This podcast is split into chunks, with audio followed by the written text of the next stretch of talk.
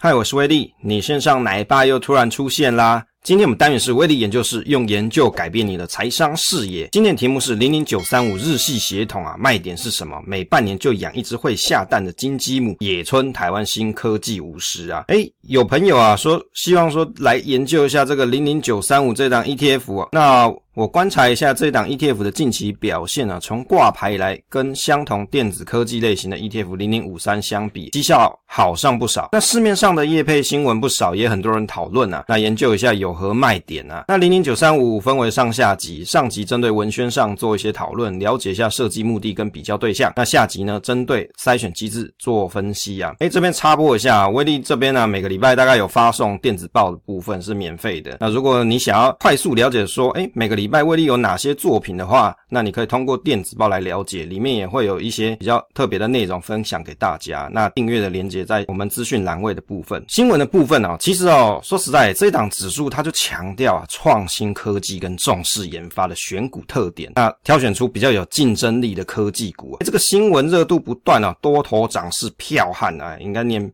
票悍吧啊！报酬完胜大盘呐、啊！诶、欸、这个你看一下新闻啊，我们用 Google 去搜寻了一下，这里面有一些什么题目呢？比如说零零九三五发行后涨了九趴多啊，超越大盘啊！专家就提到说，五年定期定额打败加权指数，可以多出二点五倍。诶其其实它才刚上市没多久，这么快就出现说可以打败大盘，然后二点五倍哦。然后另外有提到零零九三五好会喷，不到一个月赚十趴哦。那还有。提到说，哎呦，报酬完胜大盘啊，法人揭露成分股内容，还有提到说日系血统啊，那当然也有有比较网红啊，有介绍一下这一档的 ETF 的内容，那比较有一些人气啦，因为有很多网红在介绍嘛。那我想啊，这一档 ETF 它其实业配的新闻不少啊，那我想大家应该也看了很多，那我就针对我自己研究的部分跟大家做分享。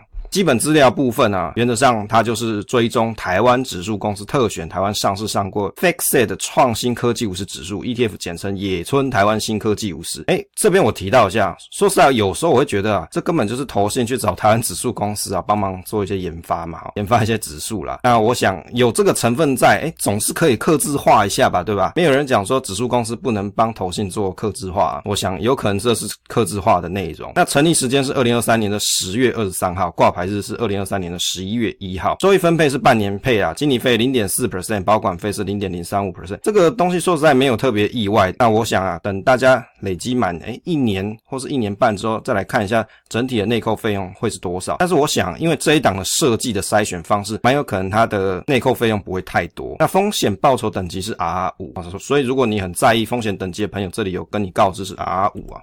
特色部分，选取营收符合科技啊核心科技的概念，通过流动性筛选、规模跟资讯揭露这些标准，再依据研发创新啊、股价动能还有获利能力的指标做合格的筛选啊。那依照发行的市值择优选取五十档，表彰持续创新的科技类股的投资组合啊。其实白话来讲，就是他选的类型就是电子科技类股的这种公司。更重要是里面有提到几点。股价动能跟获利能力的指标，那在这里面的公司，它尤其特别注重是研发创新啊，这一点是它的精神哦。大家如果你在做投资 ETF 的时候，你不是只是别人跟你讲买哦，可不可以买买？哎，那你就买，不是啊，你还是要看一下它的特色是什么，文宣介绍什么。我们看文宣不是只是看它绩效好棒棒嘛，你还是要看一下说它的卖点到底是什么嘛。你今天肚子饿，你就想要吃饭，结果你走进一间拉面店，这很奇怪吧？你还是要去想一下你本来想要吃什么东西，然后去看一下它提供的是不是你要的。野村投信它成立是在一九九八年啊，长期深耕台湾市场。其实它是台资企业，只是说它有两大主要的股东是日商野村资产管理跟港商，这个不会念。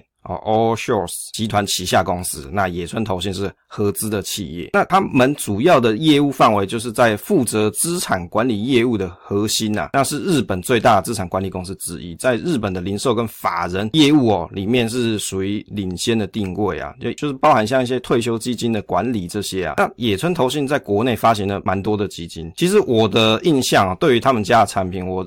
印象中，一它的绩效是很不错的。那这一次推出这个 ETF，也会让投资人对于绩效感到期待。其实我们在过去的集数内容跟大家介绍过，其实台湾的股民啊，已经老年化了，你知道吗？大概就是中高龄年年纪的这些人是最多的。不相信你去看台湾证交所的网站，有一些揭露的资讯呢。所以你看，早期的投资人。在威力刚投资的那个时代年代，其实没有什么 ETF。说实在的，就零零五六、零零五零那个时代啊，那个时空背景底下，大家如果想要投资一些商品的时候，可能就会考虑到共同基金。那共同基金的市场里面，就有像安联啊、野村啊这些东西，这些就是比较常见的一些基金发行的公司。那我想有很多的资深投资人，他的印象中也是认为说，诶，这家出的东西好像不错哦。野村的基金绩效优异啊。那我这边捞了一下啊。我们在 Money DJ 上面有去捞了一些他所发行的台湾为标的的基金，那零零五零你十年的绩效是两百零八点六七 percent，就从二零一三年到二零二三年的这个时间区段，VS 野村发行的台湾基金哦，看了一下哦，你看野村发行的哪些？野村高科技基金、野村一科技基金、野村鸿运基金、野村台湾运筹基金、野村积极成长基金，还有野村成长基金，看一下哦，十年的部分哦，两百七十六、两百五十九、两百五十四、两百。一十一，两百六十五，两百六十五，你看。这些基金哦，它十年的期间全部都赢过台湾五十哦，所以有很多朋友他对共同基金首先有一个刻板印象是什么啊？我为什么要去缴那些基金的内扣费用？我赎回可能也要缴啊，我买的时候也要缴一些手续费哦。那它的管理费、内扣费好像都要什么两趴、三趴，好像很贵这样。其实你去想哦，这个绩效的差异跟它所跟你收取的这些费用，它是不是应得的？有时候我会这样想啦。哦，你有时候大家都是太过强调说内扣费。用这件事情，可是如果当他的绩效很好的时候，内扣费用不是他应得的吗？这些基金的管理人，他难难道他赚的是黑心钱吗？其实也不是嘛，这也是人家努力付出的结果，不是吗？所以野村基金对我来说啦，我的印象就是他他们家所推出的东西的确绩效是不错，这也是回测的结果。文献第一页里面有提到日本的经验进军台湾哦，讲到这个日本，大家就哈日有没有？就特别喜欢日本啊，日本本的压缩机特别稀少嘛，提到日本一定会会想要说他们的 quality，他们品质很好嘛，那。这家是在日本最大 ETF 发行商，市占率有四十三点五 percent 啊。文宣上写的，搭载市场科技风暴，百年一遇啊，有什么 AI 电动车嘛，这些相关的领域，打破单一科技主题，不错过任何创新科技的成长机会。所以卖点是什么？告诉你，现在市场上有很多主流的科技，这些题材你都不用错过。你对于这些东西，你很有想想法，你很想投资。那这一档东西啊，他就把它通通给它包进来，因为它没有限定是哪一档主题嘛。你喜欢 AI，你喜欢电动车，或甚至其他领域的东西，那也许未来又有更多创新科技的东西，它也有机会把它包含进来。DN 的绩效，我们来看一下，它比较对手是什么啊？我们在看这东西，你一定要去了解他们发行的时候，它一定会有一些假想敌嘛，它一定会有一些比较对象。它比较对象就是零零五三跟零零五零。那这边呢，有它，我看文宣上面它有整理了，年份是二零一九年五 G 元年哦，台湾创新科技这个指数数的绩效是六十四 percent，台湾电子类指数是五十二，那台湾五十指数是四十二点八，台湾加权指数是三十四点八。那二零二零年到二零二一年有区块链嘛？那时候不是大家吼。这个非常夯，这些挖矿有的没的，还有云运算。那指数呢？台湾创新科技绩效是一百九十六，那台湾电子类是一百四十，台湾五十是一百一十九，那台湾加权是一百二十三。那二零二三年 AI 爆发的时候啊，这个台湾创新科技绩效是三十七点五，台湾电子指数三十四点九，那台湾五十是二十三点八，台湾加权指数是二十五。从它上面所提的这些指数的比较的绩效，因为了解到哦，它根本就完胜了，好像赢得蛮多的。零零九三五 VS 零零五三哦。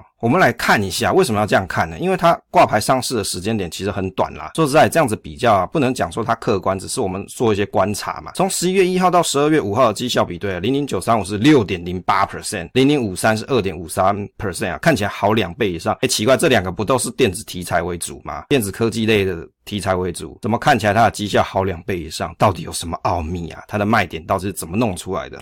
这个殖利率的部分、啊，五年平均殖利率文宣上所提到是四点五六 percent 啊，胜过其他指数。那零零五零啊，近五年平均殖利率大概是三点一 percent，零零五三近五年平均殖利率是三点五一 percent。其实哦，以非高股息 ETF 来说啊，这个四点五六 percent 啊，也算是中上水准的啦。每半年就养一只会下蛋的金鸡母啊。但有很多人又要扯说，他在干嘛配息，干嘛不累积进去？问题是人家的设计，他就有帮你思考到这个东西嘛，它是有半年配的，只是说它的配息殖利率可能就这个四趴左左右啦。我想。四到四点五 percent 是它过去的表现嘛？那未来也可能是落在这个这个阶段了。但是我想会投资这一档人，你应该不是以高股息为主了。你投资它，你不就是为了它的进步嘛？它的创新嘛？它未来股价成长、净值的成长嘛？殖利率。并不是你在这一档应该要追求的东西。当然，你要在这里面追求，我也不反对啊。我只是说它的卖点并不是这个嘛。EM 的筛选机制说明啊，创新科技的主题啊，那主题不是固定，那每年这个 FactSet 啊会调整评估啊，相关营收占比要大于五十 percent，选公司财务指标、成长指标，就是创新的即战力跟动能指标。FactSet 这一间公司啊，其实之前有跟大家讨论过，它算是汇集啊这些什么产业分类的一间金融科技诶、金融的资料中心啦。那这家公司就是在做这个，所以它专门去收集一些各种产业的分类这些东西。接着来看一下永续指标，排除没有永续报告的公司。那永续报告书啊，目的是要公开企业在环境、社会啊治理这些表现的状况啦。那另外要做流动性的筛选跟权重计算排序，是自由流通市值加权排名，选出流通市值前五十大，那个股权重跟前五大公司都有设权重的上限。但详细的筛选机制会在下一集跟大家做讨论啊，因为篇幅的关系啊。自由流通市值加权这个东西哦，如果大家没有理解的话，我们用白话来解释啊。其实它简单来说就。自由流通在市面上的股数再乘上股价，那为什么要这样子去做计算呢？其实很简单，因为事实上有很多的股份根本就不在市面上流通。如果你不在市面上流通的东西，你又把它算成市值的话，蛮有可能没办法好好的去反映真正的市场的规模。也就是用自由流通市值加权来做计算啊，目的是正确的反映市场流通性，更准确的反映市场规模。例如说像 MSCI 指数，就是用这种方式去计算，借由啊股票的流通性的衡量啊，做自由流通市值加权来去衡量真正的市场规模，降低投资人对于市场透明度不足而导致的一些损失啊。所以它是一个比较客观的方式啊，避免说有些股数你根本就不会在市面上流通嘛，比如说政府持股啊、企业交叉持股啊、外资买卖这些限制的持股就不在市面上流通，而影响到真正的市值的表现。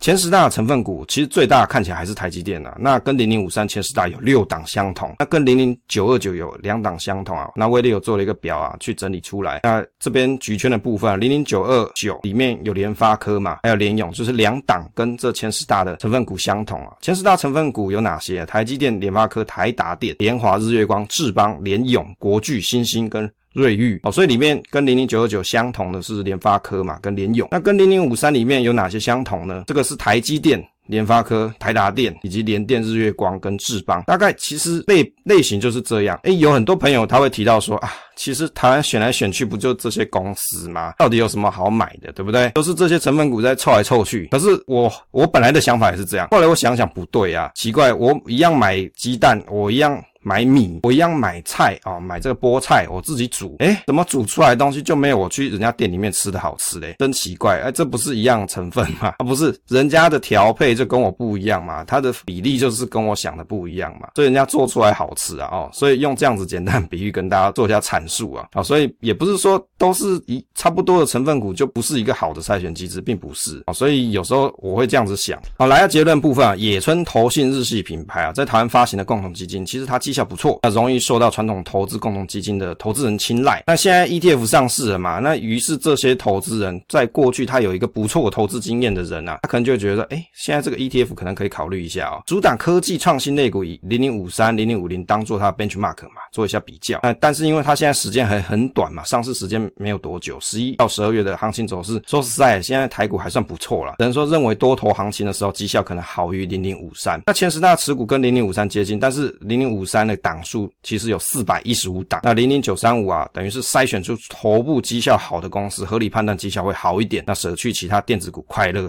好伙伴了哈。这是我做的简单评语啊。为什么它绩效看起来好像可以好啊不少？因为它把最好的人都把它挑出来嘛，成立一个精英部队的概念呐。好，分享总是单纯的快乐，我们期待下一次再见。